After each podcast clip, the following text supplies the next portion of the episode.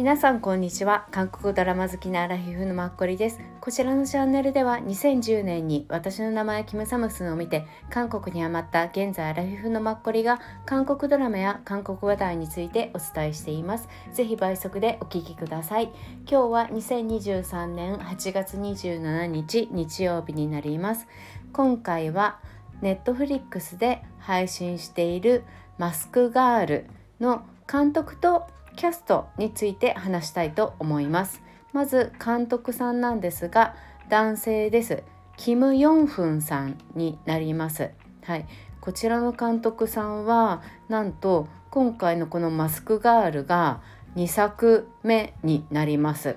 で年齢が41歳の男性の方です。はい、で大学卒業後に、まあ、映画のスタッフとしてあの参加したり短編のね映画やドキュメンタリーの演出をした後に CJENM っていう、まあ、大企業に入って広報とか投資チームとか制作チームで仕事をしてたんですって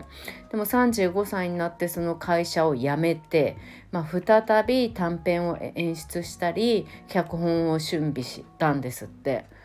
なんかすごい経歴ですよね。で39歳になって、ま、映画の「わらじ」でもつかみたい「獣たち」っていうものでデビューをしました。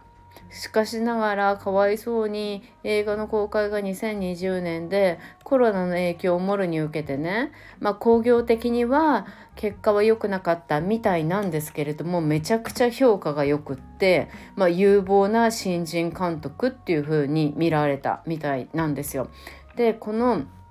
今お伝えした「藁にもすがるような獣たち」っていうのがすごく出演者がね大物だなと個人的に思ってまずチョン・ドヨンさんですね。一打スキャンダルとかの、うん、あとチョン・ウソンさんあの男性の方ねこの2人がメインで出演されてるんですねだからそれをまず最初に1作目で監督をしたっていうのからしてこの方すごいなっていう感じなんですよね。であの大企業で働かれていてあの映画監督のキャリアが今までなかったとは思えないほどのちゃんとした濃いものを作るっていうのですごく評価がね高いんですって。なので今回このマスクガールの話も来たっていうのが、う、結論だと思います。はい。すごいですよね、うん、だからこれからすごく楽しみな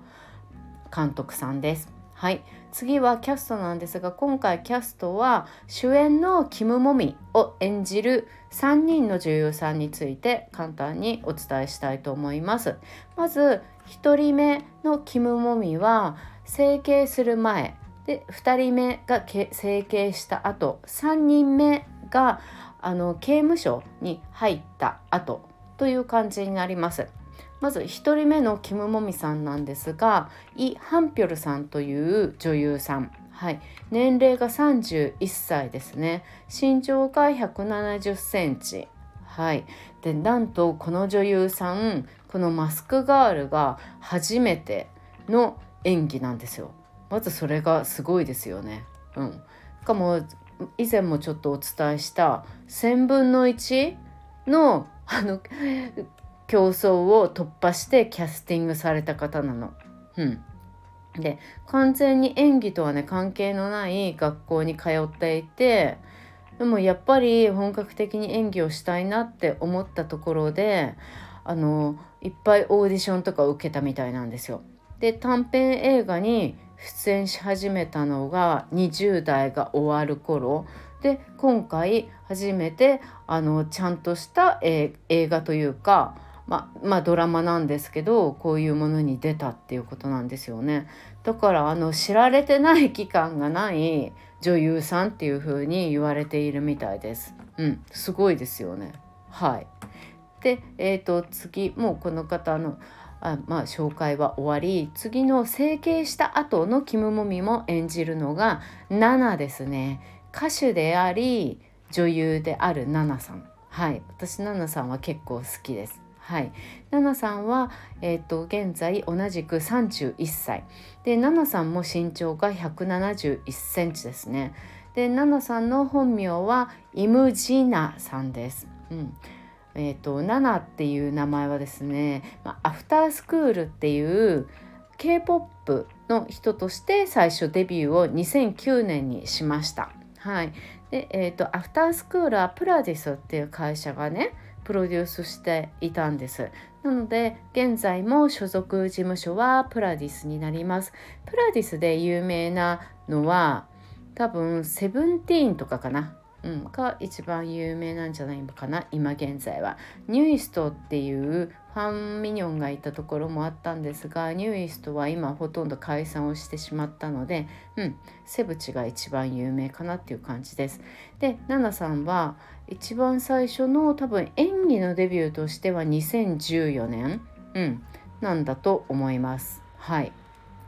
で結構あの演技出られていて私が一番最初にあのナナを見たのはですね「グッドワイフ」っていうものなんですよね。でグッドワイフは2016年にまたこれもチョン・ドヨンさんなの。もう本当におすすめですね。日本で見れれば絶対見てほしい。はい、TBN で16話です。アメリカのグッドワイフっていうシーズンもののドラマを16話にまとめたものでどういう風にねもうシーズン多分5678とかすごい今でもやってるんじゃないかなっていう感じのグッドワイフの人気なんですけどアメリカだとどういう風にまとめるんだろうと思ったら脚本を多分書かれた方も本当にうまくまとめてくださってると思うんですよ。ハン・サンウンさんっていう方なんですけどでまたチョン・ドヨンさんの、演技が私初めて見たチョン・ドヨンさん。もうすごいねハマった。もう光ってて、うん、あとユジテさんとかユン・ゲサンさん、うん、あとキム・ソヒョンさんですよね。キム・ソヒョンさんはスカイキャッスルのあの怖い先生だった方、うん、で7はここでね「グッドワイフ」の私原作アメリカ版も見てたので7が演じる役の原作を見てたんですけどそれをねすっごく上手に演じたんですよね。もうあのチョン・ドヨンさんも本当に上手だったの。ある意味リメイクなんだけどだから忠実にそれを演じる必要がないんだけれども忠実に演じているかどうかは分かんない。まあいるようにも思えたんですけどそれ以前に彼女たちはね自分のものにしてたんですよねその役を。だからすごいね見入っちゃって本当に上手だった、うん、でナナも本当にあの弁護士ローファームのこのチョン・ドヨンさん弁護士好きの調査員っていう感じなんですけどもうその演技がねほんと抜群でしたね。是非あのご覧になってない方よろしければ見てください。はい。あとは私7のドラマ見たことがありません。はい。でも一番最初2016年のそのグワイプが一番最初のあの俳優女優としてのデビューだったみたいです。その後は淡々と,、えーと、67作品に出てますね「キリ」っていうのとか「ジャスティス」っていうので初めてドラマの主演をやったみたい。KBS ですね。うん、あと「おお私のご主人様」とか、うん、あとね特別出演もあの月水金火木土ってパク・ミヨンさんが2022年に演じたそれの特別出演もちょっとしていたりとかしますね。うん、確かに7たまに見るんですよね。あとクローン人間っていうのの特別出演もしてる。あとネットフリックスでグリッチっていうのにも出ていて今回のマスクガールですね。で次に予定されているのが私の男性はキューピッドっていうものです。うん、これでね主演を演じるのがチャン・ドンユンさんっていう俳優さんなんです。で結構チャン・ドンユンさんって多分有名なんです。いろいろ出ていて。でも私が偶然見ているものがないだけで、うん、今年これを演じるみたいでね。でえっ、ー、とねあそう。でこのチャン・ドンユンさんって多分これからすごく人気になる俳優さんでなんといってもあの一応予定をされてるまたネットフリックスなんですけどパク・ボヨンさんが演じる主演をね精神病棟にも朝が来るっていうそれでパク・ボヨンさんとあとヨン・ウジンさんですよね。あの38歳とかの。うん。それのと一緒に出るんですよ。それがなかなかすごいなって思って。私パク・ボヨンちゃんのこれは絶対見ようって思ってるから、うん、だからすごい。ヨン・ユンジンさんもねもう日本ではすごくになんか顔も知れ渡ったし大きく人気になったから。そう。そうかと思えばこのえっとチャン・ドンユンさんってオアシスっていうこの前やってた KBS のドラマ。これにもメインで出られていて。でオアシスって私1話しか見てないんですけど昔の時代の学生高校生みたいな感じなんですよね。こう雰囲気的に。うん、でその3人なんだけどすごくね多分面白かったみたいで一番最後の視聴率が高くて9%とか取っているので、まあ、ずっと見たいなって思っている、はい、ドラマではあります。はい。そうですね、うん。この人はね有名「八挙2017」とかあと「ミスターサンシャイン」とかにも出られていて、うん、すごくねこの俳優残男性の今31歳ちょうどみんな31歳ですね、うん、だから多分これからどんどん出てくるんじゃないかなって思う、はい、俳優さんですであとナナさんって映画にも4つぐらい出てます、うん、だからこれからね歌っていうよりも多分女優としてどんどんより一層活動していくんだろうなっていうところです。はい、で、えーと、3人目のキム・モミですね。それがなんと大物なんです。コ・ヒョンジョンさんです。はい。私はまだあの1人目のキム・モミのところで2話で止まってるので早くコ・ヒョンジョンさんを見たいっていう感じなんですけどまあキム・モミが刑務所に入るみたいなんですね。うん、でこの刑務所でのあの生活とあとあの脱獄をしたくなるみたいで、うん、そのあの姿をコ・ヒョンジョンさんが演じるみたいです。はい、コ・ヒョンジョンさんというのは何といってももう韓国を代表するですね、まあ、有名国民女優さんっていう感じなんだと思います。はい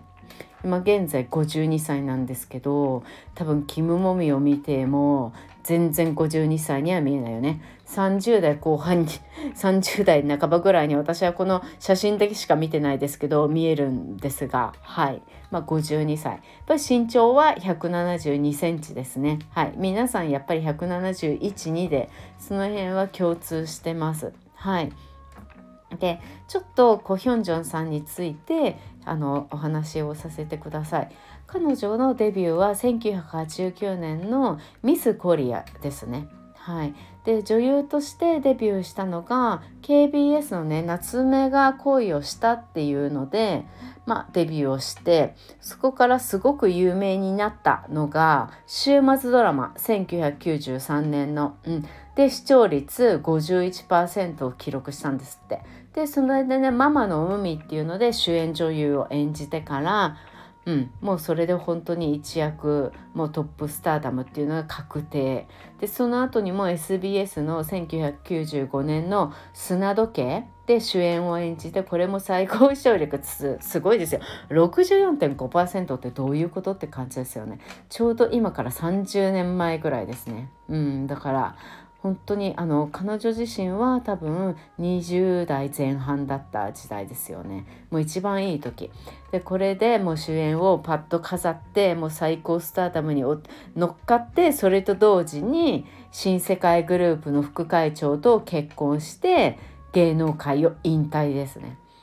で2000それが1995でしょ？で2003年に、まあ、離婚をしてまた復帰したっていう感じですね。うん、で今現在この時結婚してできた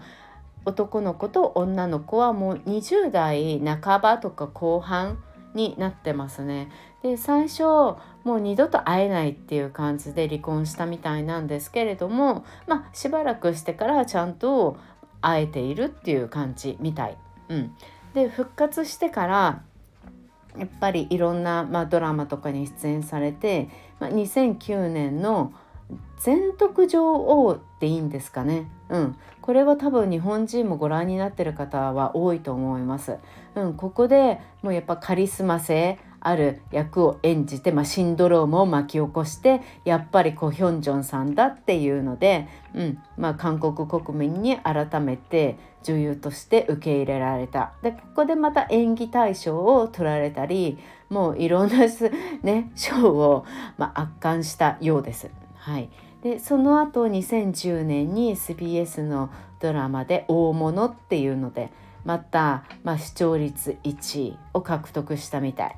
うん、で、まあ、この大物、うん、を放送して、まあ、1位でしょ。だから女性の俳優の中でね唯一5作品連続あの同時時間帯視聴率1位っていうのの記録を持ってるんですって。すごいいやもう名前のこのドラマのタイトル通り大物だよっていう感じで。私は大物っていうのを見た時に初めてコ・ヒョンジョンさんと出会ったんですけど、ま、全然コ・ヒョンジョンさんっていうのを知らず偶然日本で多分普通に民放でやっていて見て、うん、これはね女優あ女性が総理大臣向こうの大統領かになるっていうドラマだったんです。すごい面白くてね見入りました。なので昔の時代だけど多分今見ていただいても作品自体がすごく面白いと思うからすごくいいと思います。はい。で今現在までいろいろ活動してきて今回のマスクガールに至るっていうところ、うん、でコ・ヒョンジョンさんがなんかマスクガールのあのインタビューで話してたこととしては、まあ、あの自分に今までこういうジャンルのね話が来たことはなかったからすごく感謝してるって言ってるみたいなんですよ。うん、で自分は今まで外見に恵まれてきて、まあ、離婚してまた復活してきた時も、まあ、自分は外見が受け入れられるから復活できるってすごく思っていた。けれどもやっぱりその後の人生を歩んできて、まあ、外見だけじゃないんだなっていうのも大切なのはね感じるようになったって言ってこのマスクガールを演じてより一層やっぱり人間はもう外見じゃないっていうのをすごく自分の中で確信してるみたいなお話をされてらっしゃいます。はい、それとともにあの彼女自身 SNS は全くやってないみたいでメールとかもほとんどやんないみたいなんですよね。でみんなとの場に出てもいかないからこそあのそんなに人とのつながり、うん、とかであんまり話も来ることもそんなに多くはないからこういうジャンルにあの声をかけてくれて、うん、本当にありがたいっていうのも加えておっしゃっていて、うん、なんかヒョンジンさんの評価ってこの芸能界の中でもまあいい悪い両方にすごく振り切れてるみたいで、うん、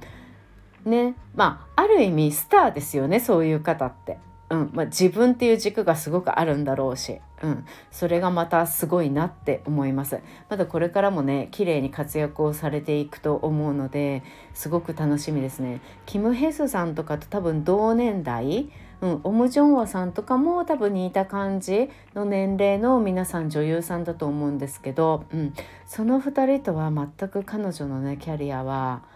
ある意味ほんとちょっとまた違うほんと女優スターみたいな感じで、うん、あんまりバラエティとかに出てこうね出ていくタイプじゃないからまあ、チョン・ジヒョンさんとかも出ていかないのでその辺似てるんですけどまた時代がね全然チョン・ジヒョンさん30代後半だからまた違うんですが、うん、この女優さんを、うん、また今後見る機会が皆さんも自然とあると思うので、うん、知っておいていただくといい女優さんなんじゃないかなって思って、うん、逆にこういうねマスクガールなんて出会えて私はすごいまたちょっと久しぶり大物以来だからちょっと見るのがすごく楽しみです。はい以上です。今回もお聴きくださってありがとうございます。次回もよろしくお願いします。良い週明けをお迎えください。